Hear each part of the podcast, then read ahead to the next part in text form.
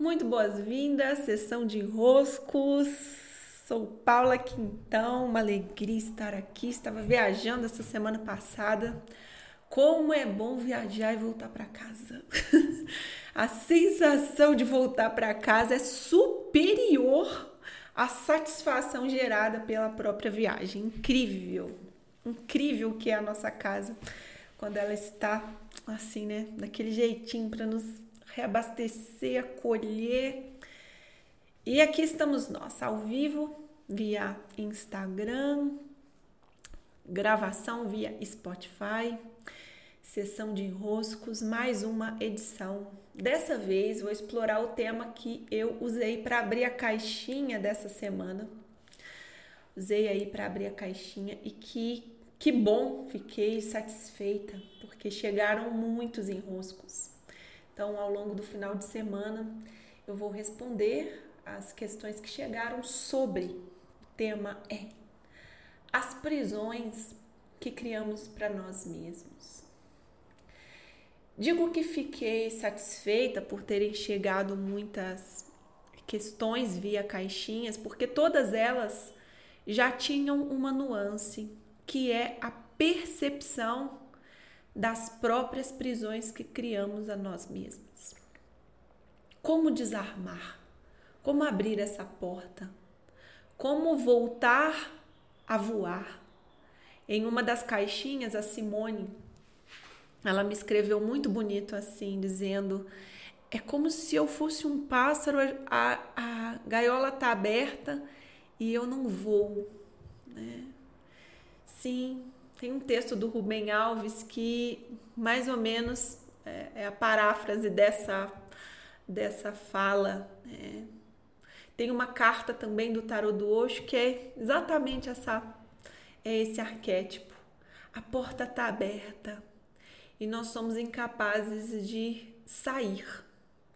É uma incapacidade nossa, não uma qualidade da porta estar fechada é, mas uma incapacidade nossa de ir para fora, de sair daquele modo operandes, de nos colocar naquele movimento, de romper com aquelas ideias que dizem que temos, que, que devemos, que é preciso, que tem que. É. Quais são? Essa é uma pergunta a nos fazer, de preferência de olhos fechados, sabe? Não é assim, é, ou me ouvindo aqui, ou é, não é assim tão, tão disponível essa resposta. Por isso eu digo, é uma pergunta nos fazer de olhos fechados. Quais são as prisões que eu crio para mim mesma? Quais são? Onde é que eu me prendo, que eu me aprisiono, que eu me impeço o movimento, que eu mesma sou responsável por me dizer não, não vai, não é teu caminho, não é por aí, ou tem que, se não fizer não vai dar certo, tem que, tem que, tem que, esse é o dever. Como identificar essas prisões? Semana passada, na sessão de alinhamento do Clube dos Impulsionadores, esse assunto surgiu e eu percebi como que ele realmente mexe. Né? Mexe conosco, tem mexido muito comigo também, que eu tenho passado um período especialmente me dedicando a isso, a olhar para as prisões que eu crio para mim mesma. Bem, eu tenho aqui para orientar vocês, para ajudar por aí, porque também é o próprio modo como eu mesma estou me ajudando para identificar que prisões são essas, né? Um adendo, um adendo muito importante antes mesmo de eu colocar essas perguntas. Nós não podemos colocar a culpa no outro por essas prisões que são nossas.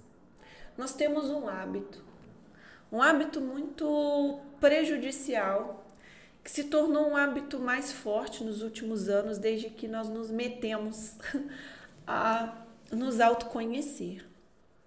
É, se tornou um hábito colocar culpa nos nossos pais, é uma culpa meio despistada, tá? Não põe a culpa direto, mas você despista colocando a responsabilidade em nos nossos pais, nos nossos avós, daquilo que costumamos chamar de crenças limitantes. Eu já vou abrir logo esse adendo porque não dá para você identificar aquilo que é prisão em você mesmo carimbando essas prisões de crenças limitantes. Não.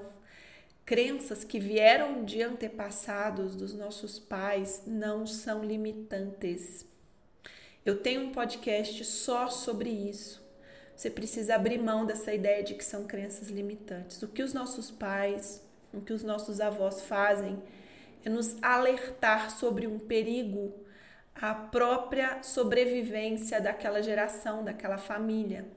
Então, só que essa crença vem em forma de essa comunicação do DNA vem em forma de generalização e você está colocando tudo no mesmo pacote de crença limitante. Não é limitante.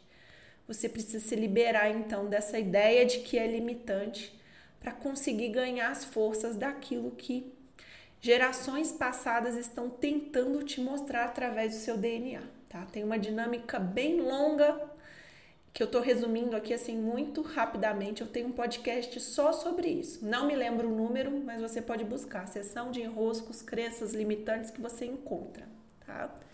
Então vamos ao que hoje eu gostaria de entregar a vocês como ferramenta que eu mesma estou usando, que é como que eu identifico então aquilo que eu tenho me dedicado tanto a. E na verdade são prisões não é meu norte. Aquilo que é o nosso norte é o nosso mais puro lugar de expansão e desenvolvimento. É para onde o rio segue em direção ao oceano. O oceano é o nosso norte. É, é aquele movimento da alma, aquele movimento pela vida que me faz sentir, não só perceber em mim, mas contribuir para a vida como um todo. Vai ser aquela sensação de, ao final dessa vida, olhar e dar um tapinha nas nossas próprias costas, dizendo: Paula, você fez um bom trabalho. Que bom, você expandiu naquilo que era dificuldade para você. Você expandiu naquilo que era mesmo para você levar adiante, sabe? Esse é um primeiro critério. Né? O critério de o tapa nas costas te parabenizando vir de você e não do outro.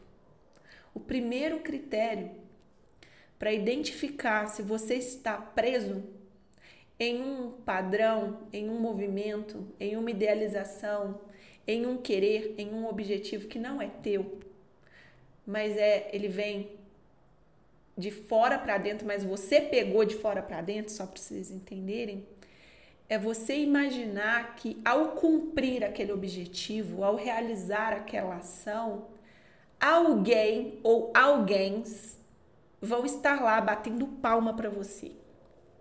É tipo, parabéns, Paula! Você conseguiu!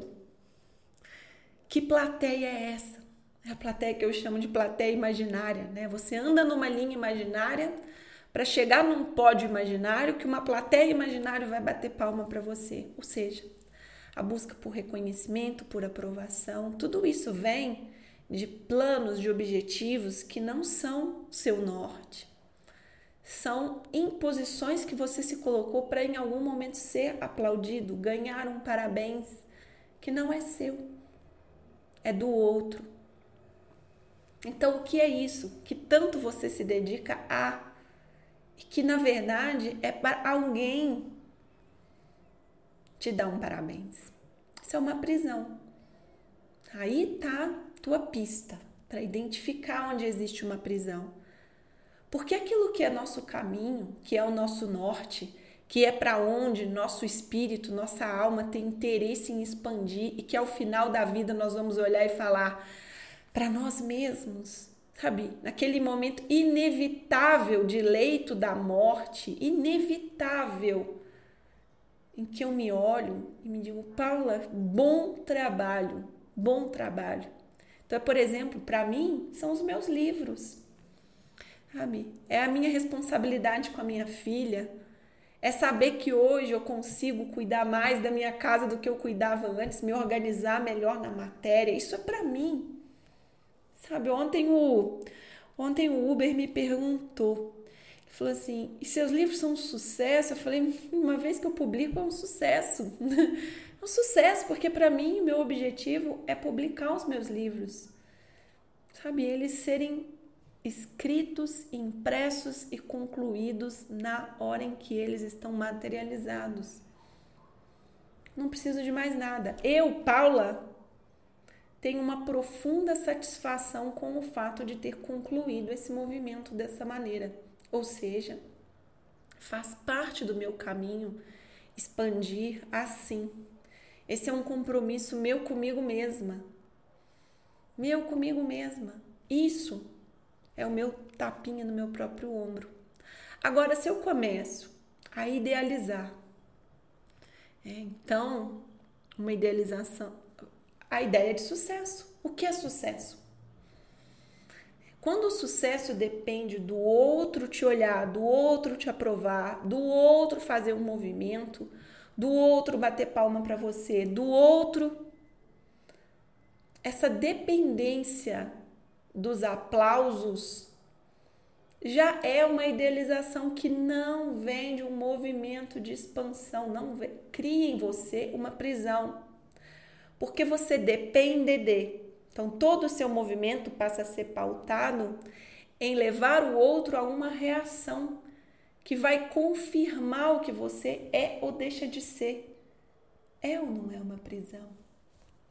Então, eu tive uma prisão por muito tempo a prisão da ideia de que eu precisava casar e ter uma família. Casar e ter uma família. Eu consigo ver de onde veio essa prisão. Né? Talvez eu tenha ficado com essa demanda. As mulheres da minha família conseguem, por que, que eu não consigo? Parece que é assim que eu vou ser feliz. Eu criei essa, né, esse aprisionamento em mim mesma. Mas é difícil perceber, porque parece que quando você não consegue realizar, você que está falhando, você que está devendo, você que não conseguiu e você tem que dizer agora eu vou conseguir, agora eu vou conseguir. Agora, mas peraí, para conseguir para quê, minha filha? É, conseguir para quê? Calma, para quê? Por que, que você está indo nessa direção? O que está te movendo nessa direção? Conseguir para quem te aplaudir? Para dar satisfação para quem? Então, essas perguntas, elas podem ser colocadas em torno de tudo aquilo que é nosso objetivo de vida para conseguirmos ir mais um pouquinho mais profundo de por que, que estamos indo naquela direção. Por que, que aquilo nos importa tanto? É meu caminho ou é uma prisão que eu criei para mim mesma? Porque quando é uma prisão que eu criei para mim mesma, acontece um movimento que uma amiga costumava dizer assim: é muito parecido com um oásis de um deserto. Né? Você anda, anda, anda, você chega lá, mas quando você chega, não é. É diferente de subir uma montanha que você sobe, você chega lá em cima, você desce, você cansa, você se desgasta. É muito diferente subir uma montanha. Aquilo que é um, um objetivo que não é seu, que é uma prisão, você chega e não percebe que chegou. Por exemplo, eu tenho uma família desde os 14 anos, quando eu virei mãe da minha filha. Isso é uma família.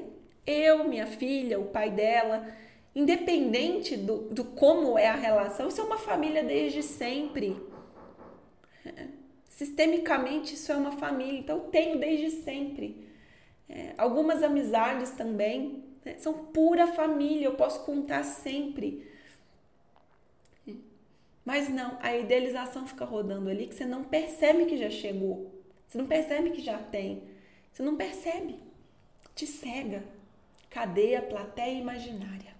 Que na hora em que eu chegar vai me aplaudir. Cadê a plateia imaginária? Que na hora em que eu chegar vai falar: parabéns! Não tem ninguém lá. Acontece que você chega e não tem ninguém lá. Sabe? Não tem ninguém. Não tem ninguém. E se tem, não te satisfaz como você fica ali idealizando que vai te satisfazer. São muitos anos da vida dedicado a algo que vazio, um vazio muito grande quando chegamos lá. Porque não é lá. É aqui dentro que precisamos cuidar. reconectando com aquilo que realmente é nosso, que nos apetece a alma, que nos faz sentir, ah, estou expandindo. Para mim, para mim, não para o outro ver, não para o outro me aplaudir, porque o outro não consegue ter critério interno para perceber ou não se avançamos ou não. O outro está lá vivendo a vida dele. É, eu consigo perceber que quando eu deixo a minha casa mais arrumada, eu expandi. Que quando eu consigo organizar melhor meu guarda-roupa, minhas roupas, eu expandi. Que quando um livro é concluído, entregue, Paula, parabéns. Paula, ótimo. Ótimo. Não precisamos de plateia para nada. É, a Aline está aqui dizendo isso. Preciso me lembrar que não tem plateia, não tem plateia. E quando tem, e quando tem literalmente uma plateia, a tua satisfação não vem na plateia. Pode ter ali na tua frente 5 mil pessoas, 10 mil pessoas te aplaudindo. E ainda assim você volta para casa com a sensação de faltou eu dizer aquilo. Não é a plateia. Não é a plateia que valida que você chegou. Eu me lembro quando aconteceu a palestra do TED Talks, né? foi em Maceió, o TED que eu participei. Eu me lembro que eu estava muito nervosa porque o TED ele é diferente de você fazer uma palestra qualquer, né? O preparativo é muito grande, a equipe é muito grande o modo como eles organizam tudo para ficar, né? Porque tudo é gravado, tudo tem que ser conforme o padrão da, né, da grande filial do TED, da grande matriz do TED Talks, do TED, né? Então tem um clima de nervosismo no ar, de busca por pelo menos cumprir ali o objetivo, né? Tem de fato uma plateia. Só que é muito simbólico, porque quando você entra naquela naquele tapetinho vermelho ali do TED Talks. É tanta luz, tanta luz sobre você, que você não vê a plateia. Você não enxerga ninguém. Você talvez ouve, né, uma reação, alguém rindo, alguém, né, reagindo a você, mas você não vê ninguém.